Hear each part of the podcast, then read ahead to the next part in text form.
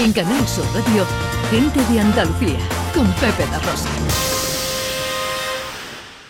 Bueno, filosofía, ¿qué nos trae la filosofía, Ana? ¿Qué nos trae hoy la filosofía? Bueno, pues la filosofía pop hoy, mira, muy apropiada porque estamos recién pasados los Reyes Magos y que en época muy de niños y de cuentos, y en este caso la filosofía que nos trae el cuento de los tres cerditos, ¿no? Mm. Y además es que estamos en una época en la que iniciamos, como ha dicho antes David, proyectos. Y los tres cerditos tienen que ver con esto. Entonces vamos a utilizar el cuento de los tres cerditos para ver su sentido y a ver cómo nos pueden dar algunos consejos para iniciar estos proyectos que empiezan en este mes. Porque principio de año y todos intentamos, yo al menos soy de esas, ¿eh? de las que se pone proyectito, otra cosa es los que consiga. Eso es lo malo. Claro, ahí está Bueno, la cosa. Pues vamos a recordar la historia. Claro, vamos a empezar por el principio. ¿De dónde vienen los tres cerditos? Hasta donde sabemos, por escrito, este cuento procede del siglo XIX. Tampoco es un cuento muy antiguo, aunque seguramente había versiones oral- orales eh, antiguamente. Pero cuando coge popularidad es con Walt Disney. Esto significa que es un cuento de la cultura pop, realmente. Es cuando Ujú. coge fuerza, cuando Disney recordamos esos dibujitos que hicieron, yo los recuerdo, ¿eh? de pequeña, en los que se veía soplar y soplar el lobo y se caía eh, esa casa de, de paja. Pues, ¿qué nos contaba ese cuento de los tres cerditos? Tenemos tres hermanos, que son tres cerditos, y los tres se van a construir una casa. Y ahora uno de ellos va a hacer una casa hecha con paja, otro va a hacer una casa hecha con madera y otro va a tardar más tiempo porque va a hacer la casa de ladrillo. Sí, pero Que- los primeros porque son vagos, ¿no? Claro, se supone que porque son vagos van a lo rápido, Eso. ¿vale? Entonces van a lo rápido, eh, claro, acaba primero el que hacer de la paja, se ríe un poco del de la de madera y ya finalmente los otros dos se ríen del otro como diciendo, yo ya tengo casa y tú todavía estás aquí currando, ¿para qué? Exactamente. ¿Qué pasa? Que finalmente aparece el lobo y cuando aparece el lobo sopla un poquito y sale volando la casa de paja y ese cerdito se va corriendo a esconderse a la de madera.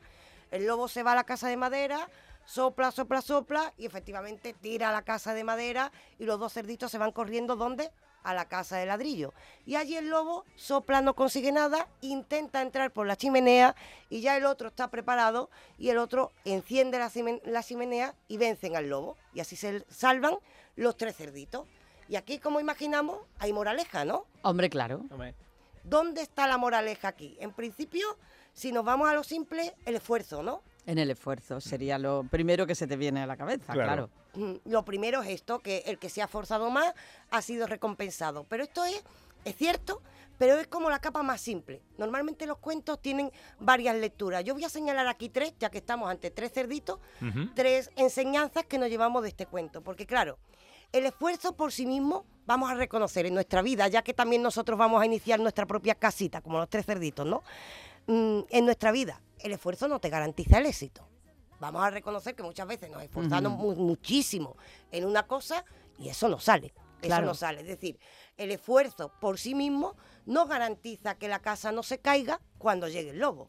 Con lo cual el secreto de ese tercer cerdito nos lo vamos a preguntar para aplicarnos a nuestra vida y ya vamos adelantando que el esfuerzo solo no es. Hay que añadirle algo a ese esfuerzo y es la inteligencia. Inteligencia. Exacto, es un esfuerzo inteligente, es un esfuerzo que está pensado, porque claro, si gastamos nuestras energías en cosas que quizás no hemos pensado lo suficiente, lo que puede pasar es que estamos gastando esas energías, pero cuando llega el lobo nos tira la casa. Pensemos algo, los otros se nos ponen de vagos en la versión de Disney, pero hacer una casa de paja y hacer una casa de madera también tiene un esfuerzo. También tiene un esfuerzo. Claro, digámoselo a un carpintero que nos haga una casa de madera y nos va a decir, pues claro que tiene su esfuerzo.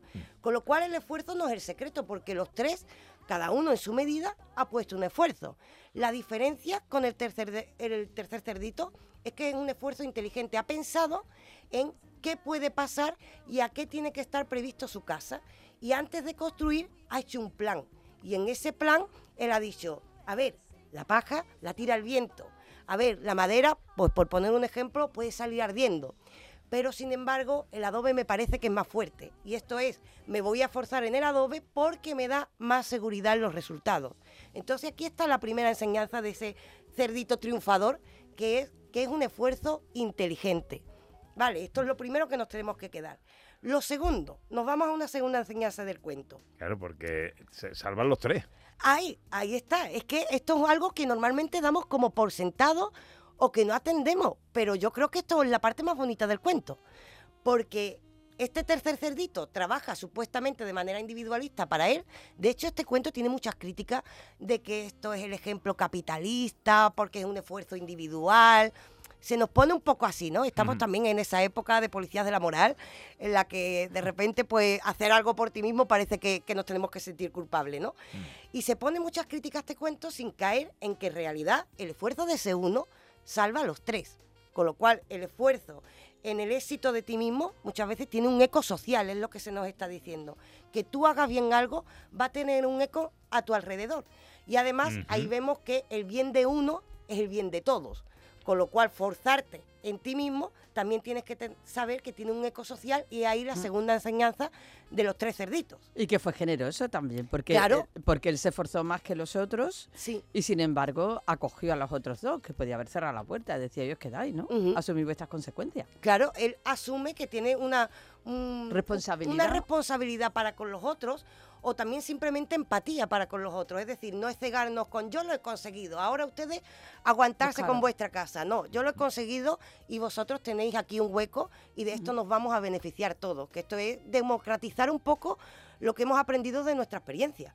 Esto también nos lo podemos llevar a nuestro ámbito si conseguimos algo compartamos cómo lo hemos conseguido, para que otra gente pueda beneficiarse de eso. Bien. ¿Y la tercera enseñanza? La tercera me encanta porque nos vamos al estoicismo nos vamos a qué filosofía tenemos detrás de esto. Y tenemos que recordar otra vez brevemente que el estoicismo, esto ya lo trajimos por aquí una vez, no es resiliencia, es decir, no es esfuerzo por esfuerzo. El estoicismo se basa en dos términos principales que son el deseo y la acción. El deseo, es decir, tengo un proyecto. El cerdito tiene el proyecto de hacer su casa. Y ahora la acción. Hay que tener en cuenta algo. El estoicismo nos dice, tienes que fijarte en lo que está en tu mano, no en lo que no depende de ti. ¿Qué hace ese tercer cerdito? Ese tercer cerdito nos dice, ¿qué va a pasar cuando venga el lobo? Que venga el lobo o no, no depende de él. Con lo cual, no puede preocuparse en exceso de prepararse, por ejemplo, a aprender a cómo luchar con el lobo. No puede preocuparse por eso. Lo único que tiene en su mano es, voy a hacer una casa fuerte para, por si viene el lobo, estar preparado. Es decir, esto pasado a nuestra vida significa que nos vamos a preocupar por lo que está en nuestra mano, pero que a veces vendrán temporales. Si tenemos nuestro proyecto, vendrán un temporal que nos intente tumbar la casa. Vendrá el lobo que nos intente tumbar nuestro proyecto. Nosotros no podemos evitar que eso aparezca, es decir, que aparezcan nuestras dificultades. Lo que sí podemos hacer es fortalecer los pilares de nuestra construcción, de nuestro plan vital, para que estemos preparados ante esas dificultades.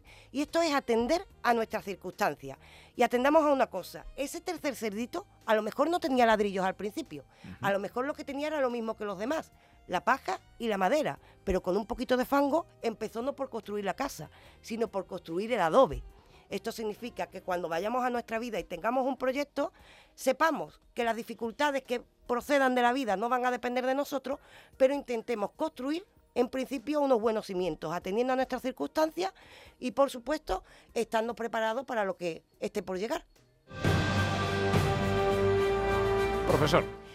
Eh, transferido eso a la sociedad actual, eh, claro, el cerdito que hace la casa y tal, y que al final acoge a los otros dos, está recibiendo críticas actualmente, porque la gente dice, oye, mm, pero es que mm, muchos trabajamos mucho, emprendemos, nos esforzamos tal, y luego llegan otros caras que no han hecho nada y le damos una paguita, le damos no sé qué, y venga a repartir dinero y tal, y la gente le molesta un poco eso, es como eh, la, enseñanza tendría que ser, oye, al final te hemos acogido en la casa principal, pero eh, algo debería de hacer a cambio, porque si no todo el mundo se queda haciendo una caja de paja que tarda media hora en hacerla, mientras que los otros se está esforzando y tal, y porque sabe que está el otro. Que eso pasa con el Estado, ¿no? La gente al final piensa, bueno, pero está ahí el Estado y si no hago nada ya el Estado me dará una paquita y tal. Hombre, eh, deberíamos de, plantear estos cuentos de manera que los que al final son recibidos en la casa de ladrillo eh, pidieran disculpas, mm, se sintieran avergonzados, hicieran algo para compensar, ¿no? El ejemplo es el tercer cerdito, es decir, lo suyo es que cuando veamos que eso funciona, todos intentemos hacerlo del tercer cerdito, es decir, esos dos que han llegado para protegerse del lobo Supongo, aquí ya el, cuerpo el cuento acaba porque cada cual elige cómo quiere afrontar su vida, que lo ideal es que diga, yo quiero una casa como la del tercer Pero fíjate la cerdito. proporción, ¿eh? Voy a trabajar como este tercer Dos de cerdito". tres, ¿eh? Dos de Una tres. cosa es que te acojan un momento y otra cosa es. es. que le colonicemos la casa al tercer cerdito. Esto no puede pasar. U- Uno de tres ha trabajado, los otros dos son un poquito caras. ¿eh? Bueno, han, han trabajado menos inteligentemente. Claro, Y eso. menos, Ahí esforzado trabajado. y menos. Sí, han trabajado, pero supongo que lo suyo es aprender de ese ejemplo, de ese tercer cerdito y que todos los apliquemos en nuestra vida. Claro, efectivamente. Y no que el tercero aprenda del primero y del segundo. Claro, ¿no? ahí Claro. estamos perdidos, ¿eh? Eh, Como ahí. todos nos pongamos ahí. Como aquí nunca pasa el viento. pues- Hey, that shark has pretty teeth, dear. En Canal Sur Radio, gente de Andalucía, con Pepe La Rosa.